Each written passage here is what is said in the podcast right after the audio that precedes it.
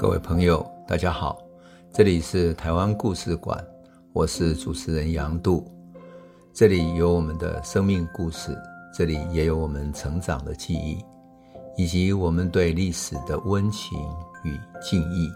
欢迎您收听。各位朋友，大家好，我们上一次讲到了台湾社会运动里面有最大规模的，其实是台湾农民运动。农民运动呢，有两万四千个会员，也就是当时台湾农民运动的一个团体，叫台湾农民组合，有两万四千个会员。可是这个带头的，居然是一个小学老师，他的名字叫简吉。我们上一集也讲到了哈。那么我后来再重看简吉当年的老照片啊，特别是在什么地方呢？在他教书的。凤山公学校，当时他是作为一个小学的老师哈。那小学老师很不同，是因为他要穿着老师的制服啊，有点像中山装的那样的一种日本式的制服，然后戴着大盘帽，呃，腰间还可以配一把剑。当时的老师对于一般人来讲，好像是一个文官，所以他可以配一把剑。那你可见得小学老师有多么重要哈，特别是。对于农村几乎都没有机会受到教育的孩子来讲的话，一个小学老师真的是一个生命中的转捩点。我特别要提一下我个人的经历，因为我听我妈妈讲过嘛。我妈妈在台中的农村里面啊，她已经到了日据时代的后期了。可是她的家里觉得说，一个女孩子去上学有什么用呢？所以。因为学校的老师来劝说啊，让小孩去上学吧，所以他就去上了公学校。就我妈妈的成绩非常好，常常是班上第一名，而且呢是当了他们班的班长。小学的老师非常喜欢他。那他呢长得瘦瘦小小的，可是非常聪明。后来他要上中学的时候，老师就认为说：“你这么聪明的孩子，你应该上中学啊，不上中学太可惜了。”他的小学老师还特别跑去跟我外祖母讲说。这个孩子真的很聪明，你一定要让他上学，不上学太可惜了。可是我外婆说，一个女孩子再怎么样学的再高，以后就是结婚生小孩，生小孩就在家里带小孩啊，上学有什么用呢？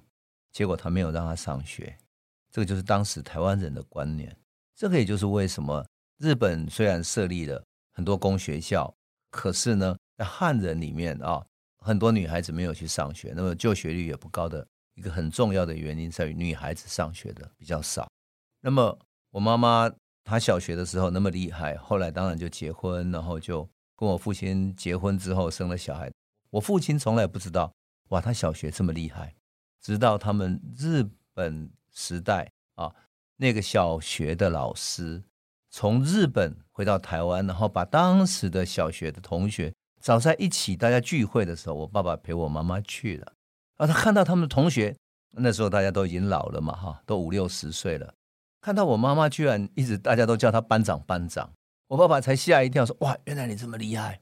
看你每天只是在家里煮饭，原来你以前这么厉害，这么聪明。”所以我就说哈，当时像简吉这样的一个小学老师，在那样的一个农村社会里面是多么重要，特别是一个台湾人的老师。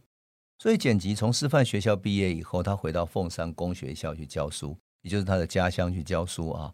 他其实是一个很重要的一件事情，是回馈他自己的家乡，也回到他自己的家乡有所奉献。那好玩的是，跟他一样年轻的哈，在凤山公学校教书的有一个女老师，她是从台南市过来的。那么她的名字叫陈和，陈和呢是一个独生女。父母亲在台南市区里面开一个小小的杂货店做生意，所以家庭算是相对富裕。她又是独生女嘛，所以特别照顾她，不但从小让她受教育，而且让她去念师范学校，然后成为学校的老师。当时的女孩子啊，允许她去抛头露面到外面去教书，那是很少很少的呀。所以她算是一个特殊的例子。那因为她很早就受教育了，所以。他开始教书的时候，到凤山公学校教书的时候，剪辑因为比较晚读书，因为家里穷困嘛，比较晚读书，所以他还曾经当过剪辑的老师。陈和跟剪辑在这个学校里面算是两个最年轻的老师。那我看过当时啊那个学校的老照片，特别是这些老师合照里面特别有意思。为什么？因为陈和长得眉清目秀，就像一个很清秀的那种小家碧玉啊，那么很娴熟，非常安静。那她的相貌也是长得五官非常细致。非常优雅的这样的一个女生，那简吉呢？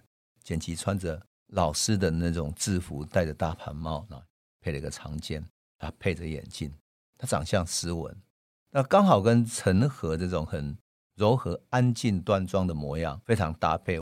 我常常说很适配的一对哈，叫素培这样。那这样的一对呢，当然就很容易在学校里面，希望他把他们凑合在一起，他们两个互相也慢慢的培养出好感来。但是我要在此先岔开一下哈，我来讲一下日本对于台湾的教育哈。那么为什么他们那么喜欢培养，而且一开始就培养师范学校的老师呢？因为日本来台湾做殖民帝国的时候，日本第一个目标就是什么？对台湾人进行同化教育，把他同化成为日本人。那么要同化的话，当然他对于这些汉人就要切断他们。中华文化的一些纽带，让台湾人完全日本化，变成日本人。所以，他推动日本的教育，从语文、生活习惯到思维方式，要慢慢去改造，是长期的国策。可是，你要改造的话，一定要深入到一般寻常的家庭里面去。所以，日本就得要各地设立中小学校。那么，特别是小学制度，为什么？因为小学才能够教他们日本语，进行日本语的教育。那日本它的教育体制，我们以前讲过嘛，哈，日本教育体制是从德国、从英国那边学过来的。因为明治维新的时候，他们派了很多留学生到欧洲去留学。我们知道日本的教育体制就从欧洲模仿过来的，所以我们其实说真的，在今天的台湾教育体制里面，还是可以看到很多英国跟德国那种职业教育的影子。而职业教育呢，在整个欧洲的资本主义发展的初期啊，它有一个目的，目的就是要训练他的劳工。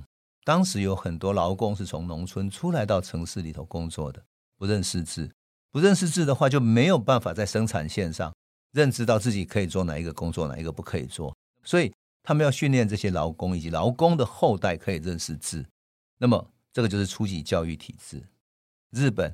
也是这样开始他们的初级教育体制，可是这个初级教育体制不是需要很多老师吗？你要在各地普设小学的话，当然需要小学的老师啊。所以日本就在一八九八年七月的时候，总督府就颁布了台湾公学校令，他设立了六年制的公学校。到今天我们的小学还是一样嘛，都是六年制的。像有的国家是五年制的，哈，就是五年制的小学制度。那我们一直维持在六年，那是一八九八年到现在开始，等于是一百几十年了哈，一百三十年，所以你就可以想见，这是一个很长远的制度。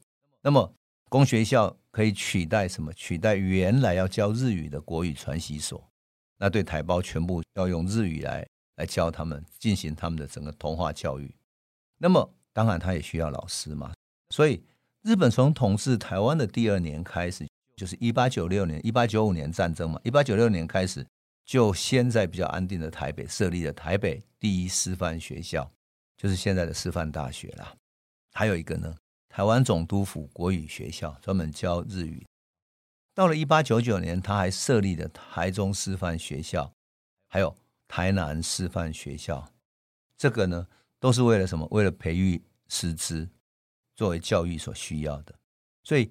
一八九八年，他的公学校的规则里面有载明，他有两个目标，就是什么？让台湾儿童精通日语。第二个，给予德教跟实用的知识，培养国民性。你就可以见到说，这个就是他的教育目的。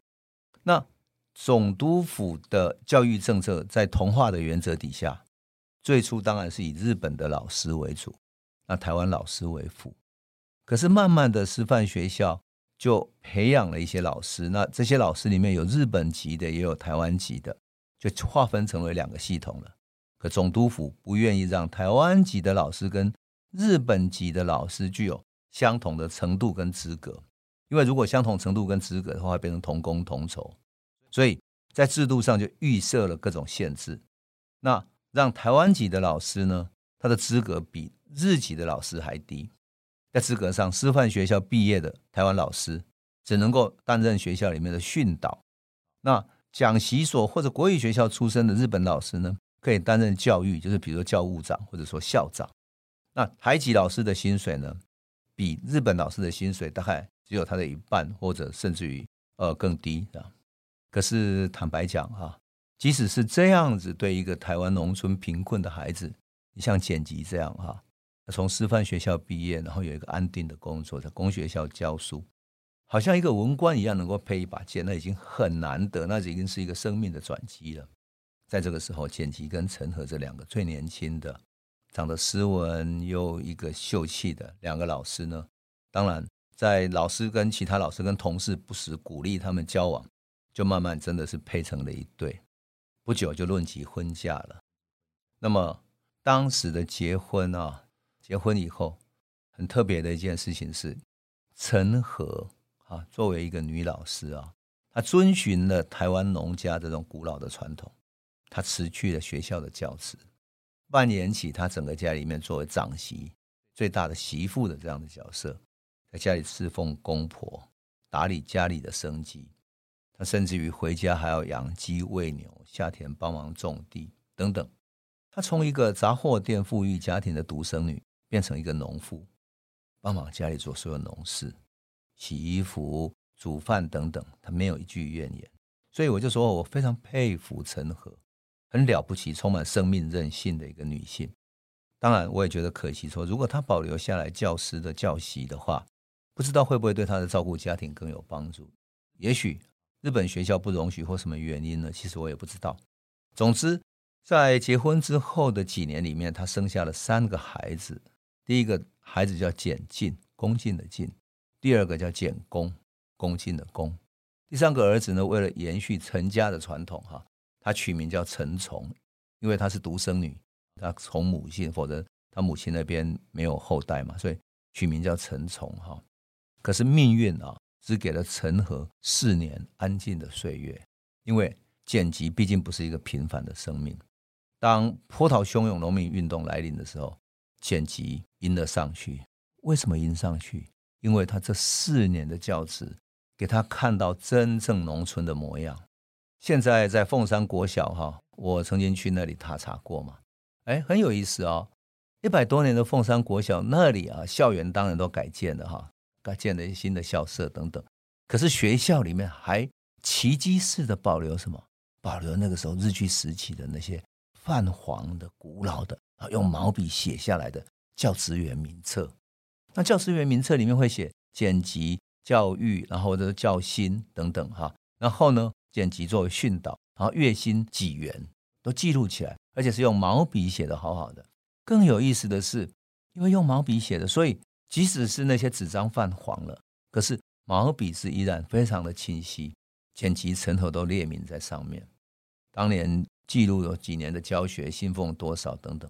看到那个时候，真的蛮感动的，因为那就是他们的青春岁月。我想到那个时候，青春的二十来岁的两个小学老师，两个刚刚学会了日文、学会了教育、学会了新的教育方式的小学老师，那样的青春在那里恋爱，然后去教育台湾的小孩。剪辑当时的教学，他非常认真。他每次看到孩子不用功的时候啊，或者孩子家境困苦，没有办法就学。他就非常难过，他会流下眼泪。他也知道说，他去做家庭访问的时候，看到那些孩子那么困顿哈，衣衫褴褛，因为他的父母亲就是贫困的农民啊，所以这些衣衫褴褛的孩子只能够拖着疲惫的身体来学校上课。有时候小孩子甚至于饿着肚子，小孩子是一早起来就帮忙做农事，去挑菜、浇水等等，浇菜园子啊等等的。到学校来，其实已经非常疲倦的，甚至于说农忙的时候，小孩不是要去帮忙去播种啦，或者说去送一些点心到农田里面去，甚至于在割稻子的时候，他要去帮忙呃看顾稻子等等。整个农忙的时候，这些孩子根本忙到没有办法来上课。而当时农村小孩生多了，所以有的小孩是来上课的时候没有办法，为什么？因为家里还有更小的孩子要照顾啊。然后剪辑就看到孩子用那种我们以前农村有这种矮巾呐，就是背小孩的一个长长的一条布巾子，把更小的孩子背在身上，然后面黄肌瘦的孩子背着更小的孩子来上课。你想，作为一个小学的老师，剪辑看到这样的孩子，看到农村的孩子这样过日子，他多么不忍心。所以他知道说，这些劳苦的农民，这些贫穷的农民，付不起孩子的更好的教育，那么孩子的生命有什么改变的机会呢？所以他在家庭访问的时候看到了问题，他知道说，并不是孩子不受教育，而是农民根本没有办法生活。所以当农民碰到困难的时候，想要来请他帮助的时候，他就直接投入了。当农民受到地主或者受到其他剥削的时候，请他来帮助，因为他识字，他有知识，他能够帮助他们，他就直接投入了。所以我说哈，剪辑他好像是台湾的一个那种一个农村的良心一样，他看到农民受苦，他人道主义的胸襟，就忍不住让他投入到农民运动里面去。事实上，他放弃了，后来他放弃了这么优渥的一个公学校的教职。受尊敬的教师直接投入农民运动，变成一个职业革命家，是多么了不起的一种情怀！我记得他在被日本人审判的时候，那个日本后来他被抓，一九三零年他被抓的时候，那个审判长问他说：“你为什么投入农民运动？”他说：“我看到农民的孩子那么贫困，没有办法好好受教育，而我只是在学校里面干领那个薪水。”他说：“我就是月俸的盗贼，领。”月薪的盗贼，他良心上过意不去。他这样讲的时候，连日本的法官那些，他们都觉得那真正是一个有良心的知识分子。而就是因为他卷起了台湾的农民运动，在当时大概只有三百万的农民里面，有两万四千个农民组合的会员，等于是占所有人口的千分之八。你看多么了不起！所以我常常说啊，日据时期社会运动。真正最了不起的，不是文化协会，不是文化启蒙的那些文化的知识分子，因为他们所有的启蒙就是为了卷起群众运动，而真正群众运动就是来自于农民，而农民也受到文化启蒙，所以开始了。那么，这整个农民运动怎么卷动起来的呢？又从二林的彰化另外一个文化协会的主要的创造者，就是李应章医师有关。那么，这整个故事是怎么开始的呢？我们等下一集再来为你诉说。好，今天先讲到这里喽，谢谢。这里是台湾故事馆 Podcast，我们每周一、周五会固定更新新的台湾故事，请随时关注台湾故事馆粉丝页，按赞并分享。最后，我们工商放送一下。若你对本节目有兴趣，可以购买纸本的《有温度的台湾史》，更方便您阅读。本节目由中华文化永续发展基金会制作，连震东文教基金会赞助。